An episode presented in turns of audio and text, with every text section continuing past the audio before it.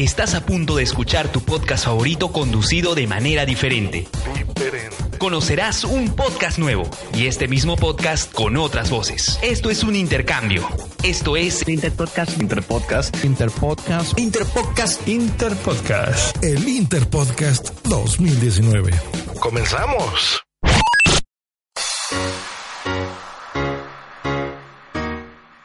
Curioso Pod. Un podcast de Oliver Malele.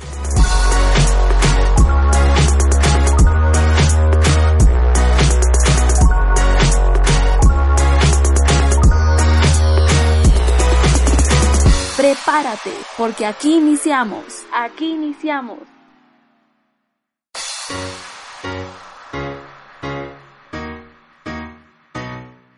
Hola, hola familia curiosa. Buenos días, buenas tardes y buenas noches. Esta no es una emisión más de Curioso Pod. Bienvenidos sean todos ustedes. No soy Oliver Malele, soy Lue Mendoza del podcast peruano Repopé y los estaré acompañando en los siguientes minutos. Hoy estaremos hablando con un periodista, diseñador gráfico y podcaster. Tenemos un invitado de lujo. Desde Perú, Jonathan Bernal nos estará acompañando en esta oportunidad. Enseguida ya vamos a tener contacto con él, así que te invito a que te quedes en sintonía de este podcast para que puedas escucharnos y aprender algo nuevo. Claro que sí. Así que la invitación está hecha. Quédate con nosotros para poder escucharnos y descubrir algo nuevo. Este es el episodio de Repopé imitando a Curioso Pod por el Interpodcast 2019.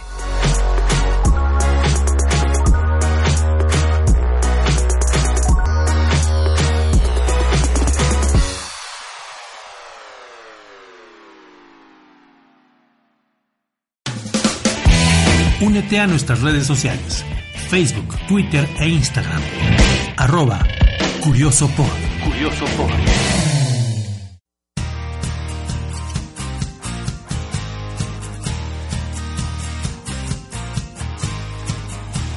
Muy bien, y estamos en Curioso Pod. Como hemos mencionado, no somos bolivianos en este caso, somos peruanos por este episodio del Interpodcast. Y estamos con Jonathan Bernal, él es periodista, él es diseñador gráfico. Y vamos a conocer primero parte de su experiencia y después vamos a hablar de su nuevo proyecto que es Embarcados Digital. Jonathan, gracias por estar aquí y por tu tiempo para Curioso Pod. ¿Qué tal? Buen día, eh, Luen. Gracias por darme este espacio que sé que va a llegar a, a muchas personas y, y, también un poco para comentar cuál ha sido, digamos, mi experiencia hasta hoy dentro de mi, dentro de mi profesión, que es la que comparto con Dios. Coméntanos, Jonathan, ¿cómo así decides estudiar periodismo? El tema del periodismo me entró más que todo porque siempre en mi casa, mi, mis padres siempre han tenido, digamos que medios a la mano, por decir, tenían los diarios en mi casa, las revistas, la televisión, que me gustaba ver siempre noticieros. A comparación de otros niños que de repente estaban un poco más a ver dibujos, yo me entretenía más leyendo, porque digamos, según mis papás yo aprendí a leer a muy temprana edad, a los 4 o 5 años, y, y, eso me sirvió este, para un poco de, de desenvolverme mucho mejor y, y, me llamaba mucho la atención, más que, el, que, los libros, leer los periódicos y, leer, y enterarme y estar, bueno, estar enterado de, lo que pasa, pues, ¿no? Y eso, digamos, que llamaba la atención de mis papás, con mis amigos, diciendo, no, pero tú cómo sabes esto, cómo sabes. Y así me fue despertando la curiosidad hasta que dije, entonces llegó un momento en que me puse a pensar, ¿qué carrera voy a elegir? ¿Qué es lo que me gusta? Leer, investigar, estar enterado de, de la actualidad, ah, el periodismo, pues me pareció una carrera interesante. En un primer momento, no te voy a negar, sí quise postular a la Universidad Católica, pero por un tema económico no, no se pudo, hasta que por obra y gracia no, de no sé quién, llegó a mis manos un, un avisaje de la Universidad Bausate, en ese, en ese entonces Escuela de Periodismo, y me pareció interesante, porque era, digamos que era netamente de lo que yo quería. Y, y nada, me acerqué a, a, a y, y bueno, pues ahí empecé mi carrera como periodista. Bueno, mis inicios como instruyéndome como, como, periodista. ¿Qué es lo que más recuerdas de tu época universitaria? ¿Qué profesores te han marcado y cuáles han sido los temas que más te han agradado en ese tiempo? Eh, es decir, ¿para qué? La USAT ha tenido muy buenos profesores, eh, más que todo los que... Yo creo que los, los, los, docentes que han tenido la experiencia en, en medios son los que más me han Por ejemplo, eh, el caso de Daniel Llovera, que es Daniel Llovera es un reportero de Cuarto Poder, ha sido periodista de Perú 21, reconocidísimo por sus investigaciones. Él ha sido un muy buen profesor mío. Está el profesor este, Alía Lava, que es un profesor de que siempre nos enseñó cómo hacer una debida investigación periodística. Él siempre nos decía que toda la información está a la mano. Uno solamente tiene que saber buscar.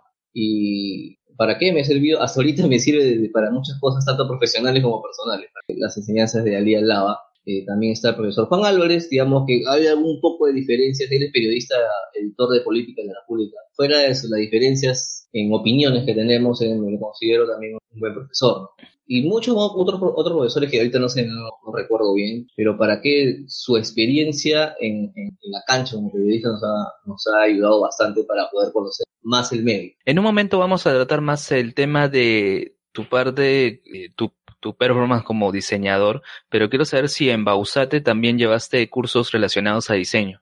Eh, siempre he contado esa historia con, con, con, unos compañeros me preguntaban, pero si tú estudias periodismo, ¿cómo hacer diseño? El tema fue que en la Universidad de Bausate eh, llegó un momento, en, creo que en el sexto ciclo, hace muchos años, que uno tenía que decidir en tres especialidades, que era la especialidad de edición de video, creo, eh, prácticamente la parte audiovisual, de ahí estaba la segunda opción que era fotografía, y la tercera opción que era diseño gráfico. Me puse a pensar, eh, edición de video no porque digamos que no tengo las facilidades de caso y aparte no me, no me atraía mucho el tema audiovisual. Eh, el tema de fotografía me gustaba, pero no tenía una cámara semi-profesional a la mano. Así que dije, diseño gráfico es una buena opción porque tengo las herramientas, tengo una computadora, eh, me gusta un poco ver este eh, el tema de, cómo, cómo se hacen las revistas. En ese momento sí me llamaba mucho la atención. Y opté por la especialización de diseño que en ese momento la OSATE lo denominó como diagramas, diseño, diseño y diagramación periodística. Y ahí empecé a hacer mis pininos, este, como diseñador, eh, digamos que si es que yo me pusiera a ver los diseños que hacía antes, como poco que no me gustaba mucho, pero poco a poco fui aprendiendo los tips y, y, mientras más se masificaba el Internet también, obviamente había mucho más opciones de, inspiración en, en, estilos que me han permitido pues desarrollarme lo que ahorita soy también como digamos que un, me considero un, buen diseñador gráfico, más que bueno, efectivo y ágil. Y cuando ya empiezas a hacer prácticas eh, para la universidad, ¿empiezas por la rama de diseño o por otras áreas del periodismo? En realidad, en el tema de prácticas, eh, por unos temas, eh, digamos que personales, no, digamos que mi, mi, mi, mi, periodo de prácticas no fue tan, tan largo. Yo realicé prácticas en el Instituto CEPEBAN, que era un instituto de, enseñanza bancaria. En ese tiempo tenía contactos y pude entrar al área de comunicaciones, donde realizaba, digamos, que la parte de diseño también, y también un poco en la, eh, la parte de comunicaciones, apoyando un poco los eventos, más que todo institucional. Ahí realicé, digamos, que mi, mi, primeras, mis primeras prácticas y fueron muy cortas porque empalmé justo para entrar al trabajo en el que ya estoy, que ya tengo muchos años ahí. por eso, digamos que mis prácticas no fueron tan, tan largas. Pues. Empalmé de frente de esas prácticas de CPBAN, empalmé a, mi trabajo. Y justo tu trabajo es hacia donde vas a llegar también, que es el podcasting con Embarcados Digital. Bueno, ya tiene unos cuantos episodios. Pero entonces, ¿cómo fue ese paso ya de acabar eh, la etapa universitaria para ya iniciar lo que es tu carrera eh, ejercida ya eh, en, el, campo laboral, ¿no? ¿Cómo fue ese paso de culminar la universidad y ya empezar con este trabajo que, mantienes hasta ahora? Eh, bueno, para dar un poco de inicio a, a, contar el tema del trabajo, yo trabajo para el área de comunicaciones de la Marina de Guerra del Perú. Eh, tengo un de casi 7, 8 años más o menos trabajando ellos. Sí, cuando recién inicié en el campo laboral, digamos que no lo sentí tanto porque yo ya tenía contactos en la de mi familia, pero ha trabajado, bueno, varios familiares míos trabajaban ahí. Y ya cuando terminé la universidad, digamos que ya tenía un, espacio, por decirlo de la manera. Había postulado y, y los jefes que en ese tiempo tenía, con los que tenía contacto, eh, ya más o menos sabían de mis condiciones y prácticamente fue un, me convocaron y obviamente tuve que seguir el trámite regular de, de, de postulación, pero ya contaban pues que yo era un periodista y que también sabía diseño. Digamos que no fue tan difícil esa transición de, pasar la etapa universitaria a la, etapa laboral. Eh, obviamente que antes de terminar la etapa universitaria también me había desempeñado en otras labores que no tienen nada que ver, y las cuales he cogido más experiencia en lo que es la, trabajar bajo presión, es, que creo que es uno de los escollos en los que la mayoría de gente se, se traba o tiene problemas. Digamos que las cosas fuera del periodismo me han ayudado a, a, a, a sobrellevar ese pressing que te, que genera pues el trabajo. ¿Cuáles eran tus funciones al iniciar ya tu trabajo en el campo profesional en la Marina? ¿Era estrictamente diseño, como mencionas, o también otras labores de comunicaciones que es el área en donde te desempeñabas? Bueno, el, en un principio, eh, por un tema de que uh, faltaba personal en el tema de, en el área de, por decir de una manera, de estrategia de marketing, comunicación estratégica en la Marina, eh, trabajé en esa oficina. Eh, que donde veía el tema de diseño y también veía el tema de educación. El tema de, más que, más que periodismo, era como una especie de comunicacional, porque no tenía planificar qué estrategias se tenían que seguir, eh, estar atento a lo que decía, digamos, que los medios de comunicación, de alguna noticia que, que, por ejemplo, tenga que, una noticia que sea negativa hacia la Marina, nosotros teníamos que procesarla y ver qué estrategia nosotros teníamos que seguir para poder eh, aplacar ese tema, ese, esta, ese tema de malas noticias que Marina. Ahí, más que, más que comunicaciones, era la labor de diseño, gráfico, ahí también empecé a, a perfeccionarme un poco más, la, los jefes me, iban conociendo más y ya eh, era como una especie de un de, diseñador gráfico al, cual siempre acudían para realizar toda la parte de, la parte de las piezas gráficas que se realizan en la Marina. Y estamos hablando de hace por lo menos unos eh, del 2000, 2011, 2012, donde las redes sociales no eran muy masivas. En ese tiempo la, el tema netamente de diseño era el tema de diseños impresos y el tema de, la, las revistas que, edita la, Marina, las revistas institucionales cuando ya se masificó el tema de las redes sociales, de Facebook, de Twitter, ya empezamos ya a variar un poco esos diseños y pues, adaptarnos a un, lenguaje mucho más juvenil, mucho más amigable para, para poder llegar a la población que obviamente está en búsqueda, digamos que de, contenido, de contenido eh, informativo, pero también entretenido. Claro, además de el curso de diagramación que llevaste en la universidad, te has especializado en diseño con otros cursos. Creo que también en sí se llevaste un curso de diseño digital. Sí, sí, claro, sí. Eh, cuando yo veía de que ya necesitaba mm, algún respaldo en, dentro de mi documentación para poder decir yo soy diseñador, eh, me animé por un curso en CICE, el Instituto CICE, donde llevé el curso de diseño, diseño gráfico digital, eh, donde me pude especializar en todo lo que es la de Photoshop, InDesign, Illustrator, y y pude perfeccionar mis conocimientos, pues, Y también tuve intercambio con otros diseñadores que este, buscaban perfeccionarse y, y qué? fue una, buena experiencia que duró casi un año. Eh, y también me especialicé también en, diseño publicitario en el Instituto Peruano de Arte y Diseño en IPATE, que es en Miraflores. Eh, también fue un curso un poco corto, pero también pude mejorar mis, conocimientos, eh, ya era otro, era otra etapa, era, ya se conocían diseñadores un poco más, el diseño más pro, y nada, ese intercambio me sirvió para, para poder mejorar pues este, mi aspecto profesional. Y también he seguido algunos que otros cursos que, de comunicación estratégica, pero pero básicamente esos dos cursos de, diseño de diseño gráfico, tanto en IPAD como en me han servido para mis, conocimientos como diseñador. ¿Cómo has notado, ya que mencionas este tema de la transición, ¿no? del paso de piezas gráficas para revistas, para lo digital, cómo has notado ese cambio tanto eh, con tus compañeros, ¿no? Que estudiaron diseño en las instituciones que mencionas y en tu campo laboral. ¿Cómo crees que eh, en ese en ese tiempo tus compañeros han sentido esa pegada?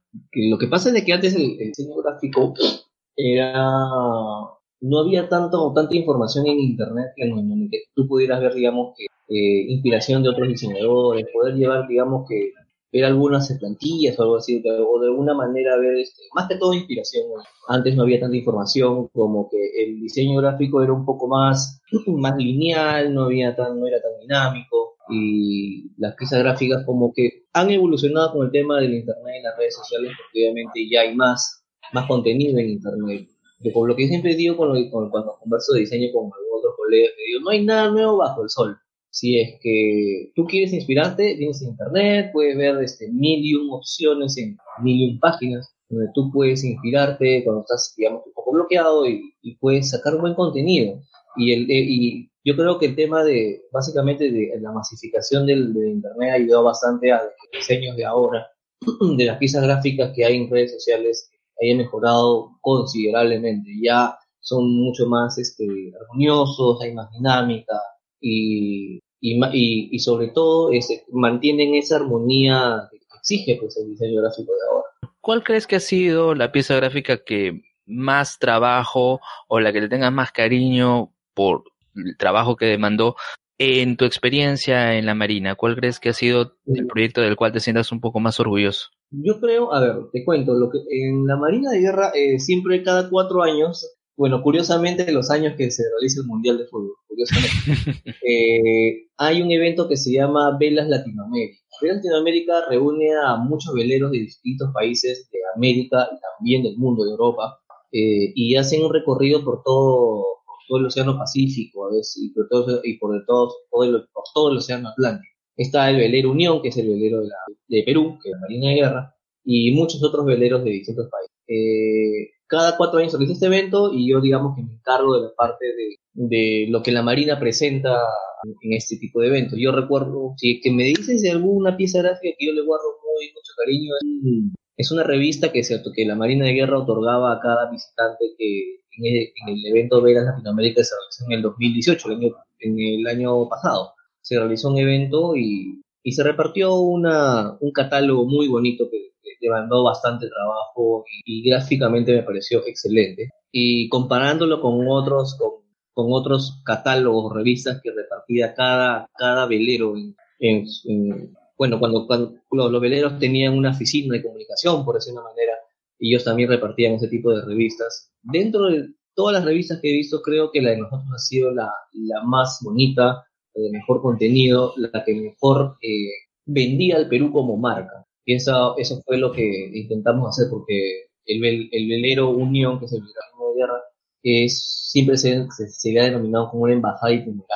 Esa embajada puede estar aquí, puede estar en el puerto de Ecuador, puede estar en Panamá, puede estar en Estados Unidos, puede estar en cualquier lugar del mundo en, por sus navegaciones. Y nosotros llevamos con nuestras piezas gráficas con otros, con otros materiales, llevamos una parte de la cultura del Perú hacia otro lado. Yo creo que esa, ese, esa revista de, del año pasado de Vega Latinoamérica ha sido el trabajo que más satisfacción ha dado. Y bueno, no solo eres diseñador, como nos has comentado, sino también has estudiado periodismo, te has desempeñado con esas funciones en la Marina y justo eso va de la mano con este nuevo proyecto que tienes, que es el de Embarcados Digital. Antes ya habían planteado creo que este proyecto en radio, creo que ya existía un programa. Coméntanos cómo es que surge esta iniciativa y cómo es que conocen también el podcasting y lo planteas a tu institución. Eh, a ver, eh, todo esto nace en el 2011 más o menos, eh, en la oficina de comunicación estratégica, donde un día nos, sentamos a, ver qué cosas nuevas podíamos hacer. Y recuerdo mucho que mi jefe en ese momento era un muy entusiasta, muy muy trabajador. Y en ese momento nos dijo, chicos, ¿y por qué no tenemos un programa de radio? Y dijimos, ah, sí, puede ser, lo planteamos, eh, desarrollamos el plan y lo propusimos a, digamos que a, los comandos de la Marina de Guerra, lo aceptaron y ahora teníamos que ver en qué radio iba a salir. Empezamos a buscar opciones y la radio que digamos que nos salía relativamente más cómoda y que tenía una audiencia aceptable, por decirlo de manera, era Radio Libertad. Radio Libertad es una radio que ya tiene años de existencia, sale por, por AM, pero eh, tiempo, tiempo atrás Radio Libertad era una radio relativamente conocida y, y la noticiosa y musical también. Y bueno, pues nosotros nos alojamos con nuestro proyecto de Embarcados, se llama Embarcados.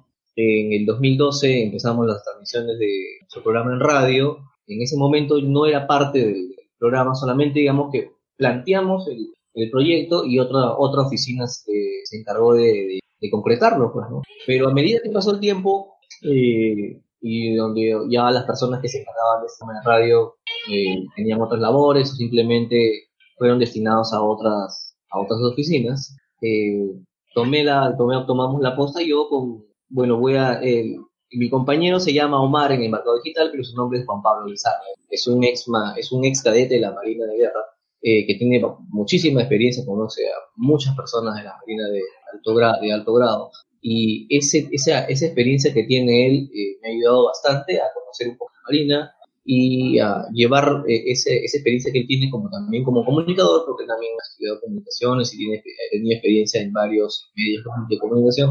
Esa experiencia, con, comunicaciones que tiene él, más su conocimiento de la Marina, eh, lo llevamos y lo plasmamos a, a ese programa pues de, Embarcados en la radio que duró desde el 2012 hasta el 2017, 18 más o menos, hasta que salió la bendita ley Muller, que, obviamente nos prohibía al Estado poner publicidad en medios privados. Así que con esa ley Mulder, lastimosamente el programa fue llegó a su fin, pero tuvo una duración prácticamente desde 2012 al 2018. Estamos hablando de casi seis años de duración y salíamos martes y jueves en las mañanas. ¿Y para qué? Prácticamente todas las personas destacadas de la Marina de Guerra han pasado por el programa Marcados. Ha sido una, una, una muy buena experiencia, hemos conocido todo tipo de personas y el tema de la radio cuando salió la ley Muller mm, me dio mucha pena de que ya no se diera porque el tema de la radio, el mundo de la radio siempre me ha parecido muy bonito y siempre he considerado que es mucho que, la comunicación en radio es mucho más íntima, mucho más, eh, es como que, como lo que decían antes, que la radio te acompaña a todos lados, y eso es cierto. Cuando tú estás con tus audífonos, tú puedes hacer un programa de radio y te sientes acompañado. Y eso era, digamos que, la esencia de lo que nos gustaba con el tema de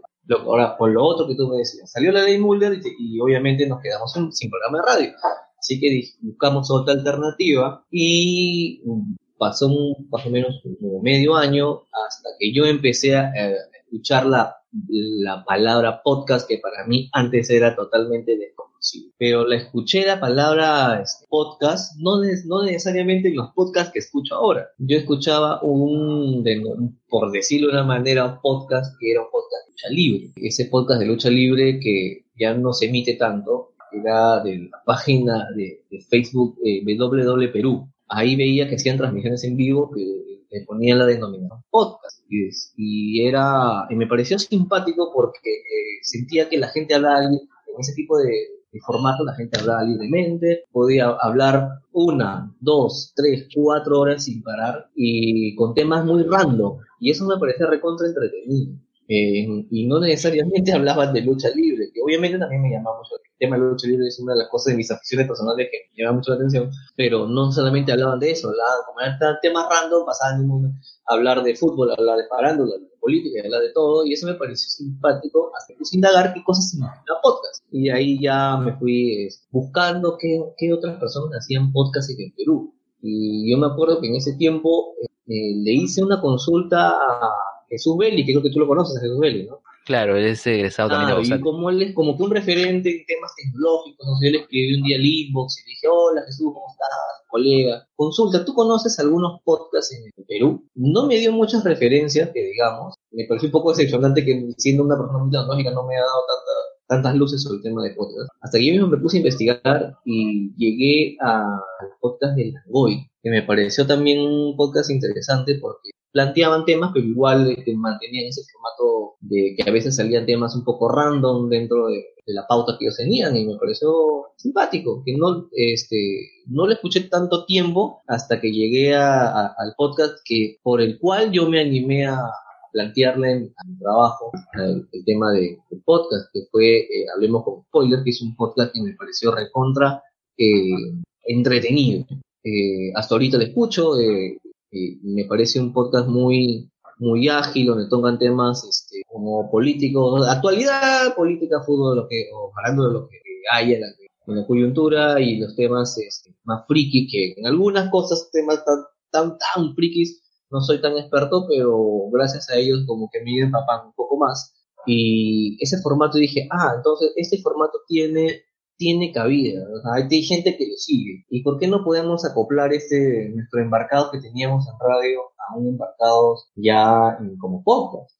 Entonces planteé la idea eh, a este nuevo jefe que, tuvimos este año. Eh, le, le, hice una exposición, le dije cuáles eran los beneficios, le dije cómo era, eh, cómo era el formato, que casi no tenía costo, que era un formato donde nos permitía poder explayarnos lo que queramos donde podíamos este, poner a la Marina como, un pionero, por decir de alguna manera, en el estado con, este formato, ¿no? Y la idea le gustó y empezamos a hacer nuevamente embarcado, ya no obviamente en una cabina de radio, que es un espacio dentro de nuestras oficinas donde grabamos eh, el programa y ya, ya tenemos 13, 13 ediciones, tres ediciones y hasta ahorita no, nos va bien, hasta creo que el año, hace dos semanas que publicamos el capítulo del Día del Padre, tuvimos bastante acogida y llegó un momento nos, nos posicionamos entre el top 20 de los más escuchados. Me, me, pareció, me llamó mucho la atención. No duró tantas horas porque tú sabes muy bien que el tema de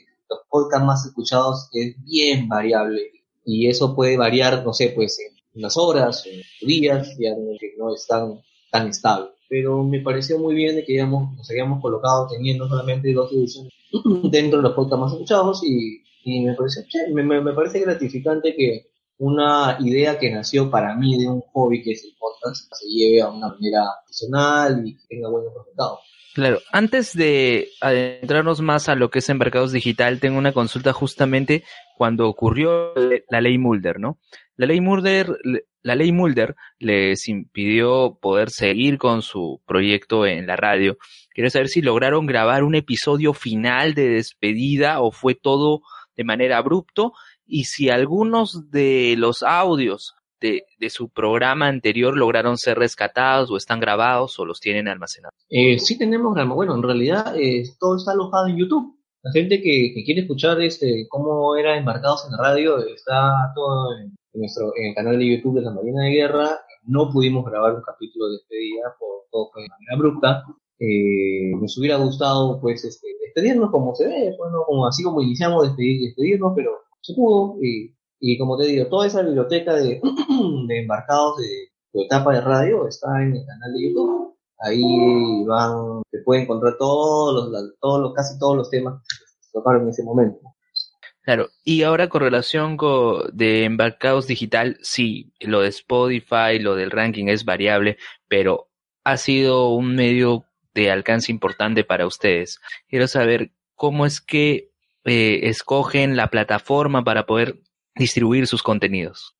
Claro, eh, cuando les planteé el tema de, de, embarcados este, y me dieron la luz verde para hacerlo, eh, tuve que consultar pues este, a personas que estaban metidas en el tema de cómo se edita o cómo se transmite un podcast. En este caso, bueno, acudí también a ti, Luen, acudí a Alberto Escalante, que es, digamos que unas personas que pertenecen a un Spoiler, que también me dio muchas luces, eh, a los chicos del podcast de por, por, por, la ruta de la curiosidad, con el cual mantengo una, una comunicación bastante cercana, pues, ¿no? Es, digamos que el contenido que tienen ellos eh, un poco parecido al que nosotros queremos hacer eh, en la parte histórica, que aún no la tocamos en el mercado digital, pero queremos llegar a eso. Y esas partes, esas, esos tips este, técnicos de a qué plataforma subirlo, me dieron las personas que te, que te menciono. ¿Y por qué elegimos la plataforma de Evox? Porque eh, era una plataforma donde se alojan casi todos los podcasts en Latinoamérica y sé que también en todas partes del mundo. Una plataforma eh, amigable y que nos permitió subir rápido nuestro contenido a Spotify, que era el lugar donde queríamos estar. Porque sabemos que Spotify tiene una, una, una gran acogida, tiene bastante demanda, es, es prácticamente el, el reproductor de audio más más descargado del mundo. Entonces dijimos, no, acá nuestra idea es estar en... Y, ya a, partir de eso, de, esos tips que me dieron, eh, eh, pudimos este, alojarnos en Spotify como te digo, hasta ahora nos sentimos este, tranquilos y felices con los resultados A ver, coméntanos sobre los temas tratados en estos primeros episodios y cuáles quisieran tratar eh, de aquí en adelante. Quizás repetir alguno de los que se ya haya tocado en la radio, ¿no? En Embarcados Radio. A, a, ver, con el primer capítulo que tuvimos, eh, que fue prácticamente un capítulo piloto para ver cómo nos iba, eh, entrevistamos a un operador especial, a un, este, naval, eh, él por una avatares de la vida, una, un, un, hecho muy, muy malo, muy, muy horrible, él perdió una pierna en un accidente automovilístico, un accidente de transporte público, y él a pesar de eso, de no tener una pierna, él salió adelante, siguió siendo instructor de las fuerzas de presencia especiales, donde obviamente tú tienes que estar físicamente 100% apto, pero él con una pierna ortopédica que él gestionó la Marina, él pudo seguir eh, ejerciendo su carrera.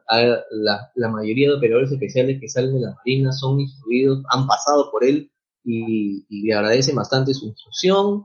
Y él también es deportista paralímpico, incluso él va a estar participando en los Juegos Panamericanos, para, para, Panamericanos que, va, que van a hacer este en julio. Él no, bueno, obviamente ya no va a estar en la carrera de atletismo donde él había destacado, ahora va a estar en, el rubro de, en el rubro de tiro, pero ¿para qué? Él ha sido una persona destacada, nosotros dijimos, es una, es un invitado que no, que sí, que, que, nos puede contar alguna experiencia acá. Y sí, ¿para qué? En ese primer capítulo no fue muy bien. En el segundo capítulo, como era eh, cercano el Día del Padre, eh, optamos por entrevistar a un, a un naval. Eh, bueno, la idea era entrevistar a dos, que eran dos hermanos, bueno, son los hermanos Nieva. ¿Quién? Bueno, los hermanos Nieva eran hijos del comandante Nieva. El comandante Nieva, para ponerlo un poco en contexto, era el comandante del submarino BAP Pacocha.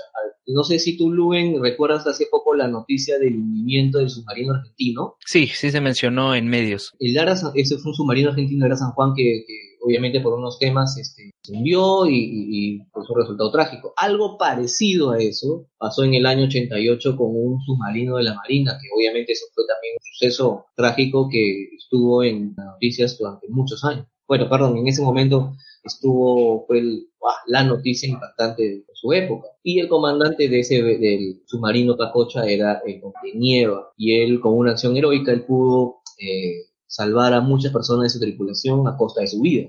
Eh, por eso entrevistamos a sus hijos por el Día del Padre, y ellos eh, pues, mencionaron lo orgullosos que se sentían de él, de cómo seguir su legado, de, de a pesar de que ellos han visto que su papá siendo naval y cumpliendo sus funciones eh, falleció, ellos también querían seguir la estela a pesar de algunas ah, no, no, no tan buenas, este, no, no, tan buena recepción de parte de la familia, pero igual son unos navales destacados y, ellos pudieron este, en esa entrevista que le hicimos recordar a su papá con bastante cariño y, y recordarle a nosotros que la Marina lo considera pues, como un héroe. Y en ese tercer capítulo, el último que hemos colgado hace día ayer, el capítulo, en el tercer capítulo hemos entrevistado a dos infantes marinas que estuvieron en la operación Chavín de Guanta, que es el rescate de rehenes más exitoso que hubo que ellos fueron parte de estos de estos 144 comandos que entraron a la residencia en el año 97 y nos han contado unas experiencias pero únicas de cómo ha sido el antes, el durante y el después de la operación. Eh, su tema de cómo guardaron este hermetismo durante mucho tiempo para, para que no supiera nadie sobre eh, el tema de la operación, eh, cómo lo recibió su familia y cómo han pasado los años y ahora son declarados héroes por el Estado peruano, ¿no? Y ese tipo de temas donde resaltamos a los navales, no muy, mucha gente los conoce. Eh, ese, ese, es, digamos, que la esencia de nuestro podcast. Queremos resaltar a, los navales destacados. Como siempre hemos dicho en, en las televisiones, nosotros tenemos héroes de carne y hueso. No solamente está Grado, está Bolognesi, está Quiñones, o muchos héroes de que nos ha dejado la historia. Tenemos héroes eh, de carne y hueso que aún siguen eh, laborando en Marina de Guerra o en Ejército, en Fuerza Aérea, en, realidad en todas las Fuerzas Armadas aún siguen luchando en, en las zonas recónditas del Perú, en Ibrahim, y en otros sitios más, en este caso no contra el terrorismo, sino contra el tráfico, pero que siguen ahí luchándola. Y esto queremos, nosotros queremos resaltar eso en el marcado eh, la interesa de los navales, eh, su trabajo. Y también vamos a tocar un también otros temas que son, eh, queremos también un poco hablar temas médicos, porque tenemos la Marina de Guerra también asimila médicos, y ellos también tienen muchas cosas que contarnos, temas de salud, eh, también tenemos eh, historia, que también obviamente que me gustaría pues aprender un poco más de la historia de la Marina.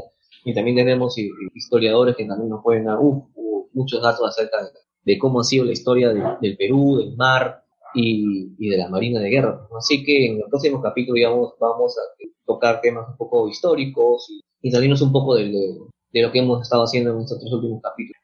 Claro, me parece muy importante que una institución del Estado utilice el medio del podcast para poder transmitir esa información que, como señalas, muy poca gente conoce y que necesita ser visibilizado. Necesita la gente saber que hay instituciones en el Estado que están haciendo una labor importante y que velan por que nuestro país se siga desarrollando de la mejor manera posible. Este, Jonathan, para ya ir cerrando con esta entrevista, quisiera que nos des algún consejo, recomendación en base a este tiempo que has estado desarrollando podcast breve, pero también puedes comentarnos o darnos algún consejo en relación a ese ya tiempo importante que has tenido en la radio. Yo les recomiendo de que si es que están interesados en hacer podcast, se animen a hacerlo, porque es un formato amigable, es un formato que, no, que no demanda muchos, mucha, muchos equipos tecnológicos, por decirlo de una manera, o facilidades. No necesitas estar en una cabina de radio para poder grabar. Y y mucha gente está interesada de repente en algún contenido en específico que, que de repente la persona que nos escucha lo, sabe y no lo, no lo divulga. Muchas personas que no necesariamente son comunicadores han realizado podcast. Y, y eso es lo importante, dar a conocer lo que tú, tú sabes, tú conoces, lo que tú tienes especializado. Eh, mi consejo es que sí, que sigan, deben hacer podcast. Eh, y es lo que estaba, estaba pensando en estos días de como el tema del podcast, la conversación se ha se ha reforzado, se ha, revitalizado, perdón. Los temas de, antes la gente decía, ah, no, yo me qué, qué flojera escuchar radio, prefiero yo ver, no sé, pues en la televisión, o ver Netflix, o, mirar más lo, lo audiovisual.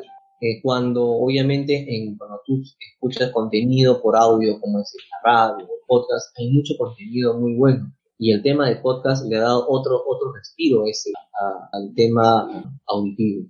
Yo creo que es algo que, que no se debe, no se debe perder, que se vaya que se vaya reforzando un poco más, que salga mucho más podcast tanto en el Perú como en otras partes del mundo. Y también que si en el momento de quieren, no sé, pues proponer en alguna, en una empresa o en algún, lugar donde tú este, labores el tema de podcast, hazlo sin miedo. Yo ah, eh, lo propuse a, a, mis jefes y, y, se realizó y ahora se realiza de manera profesional. Y con respecto al tema eh, de periodismo, siempre eh, lo que siempre le he aconsejado a mis colegas es de que sepan qué nicho buscar, porque el tema el campo laboral del periodismo es, es a veces un poco ingrato, no hay muchas plazas laborales dentro de los medios de comunicación tradicionales, como es la radio, como es la televisión o la prensa escrita, que uno tiene que buscar siempre en qué especializarse, qué destacar y buscarse un nicho, buscarse un, nicho donde tú destaques, donde tú seas, digamos, que único.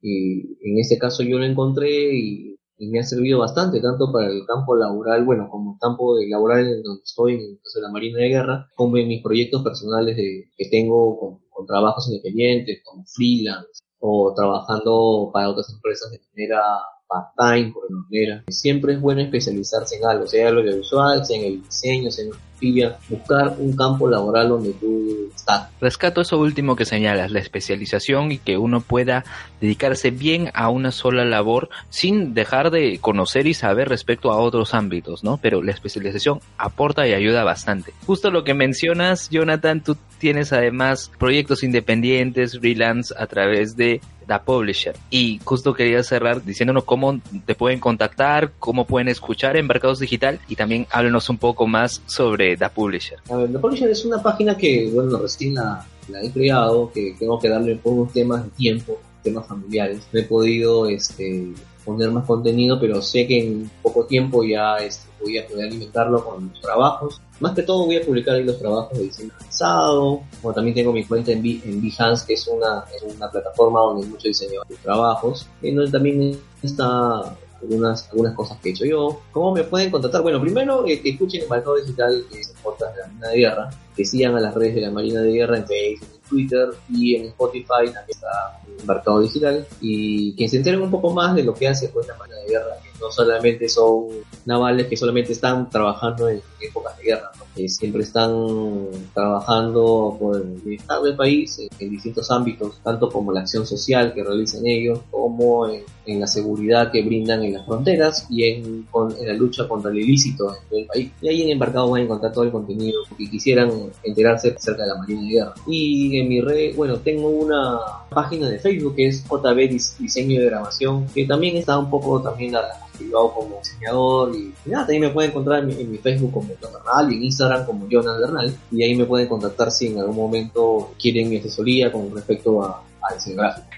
Correcto, Jonathan, muchas gracias por tu tiempo y por estar aquí en este episodio del Interpodcast, eh, imitando a Curioso Pod. Entonces, con esto cerramos esta edición y no se olviden, como dice Jonathan, lo pueden encontrar en sus redes sociales, en Instagram y en Facebook. Conmigo será hasta una nueva edición del Interpodcast posiblemente, pero ya en la siguiente volverá Oliver Malele de Bolivia, porque este podcast es boliviano, para compartir con ustedes nuevas experiencias de profesionales en Internet. Hasta la próxima. Chao.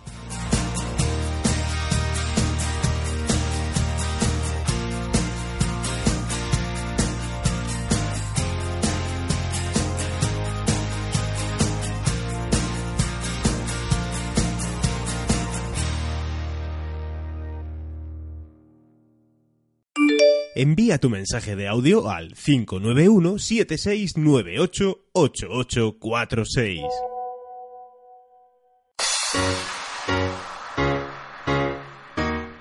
Curioso Pod.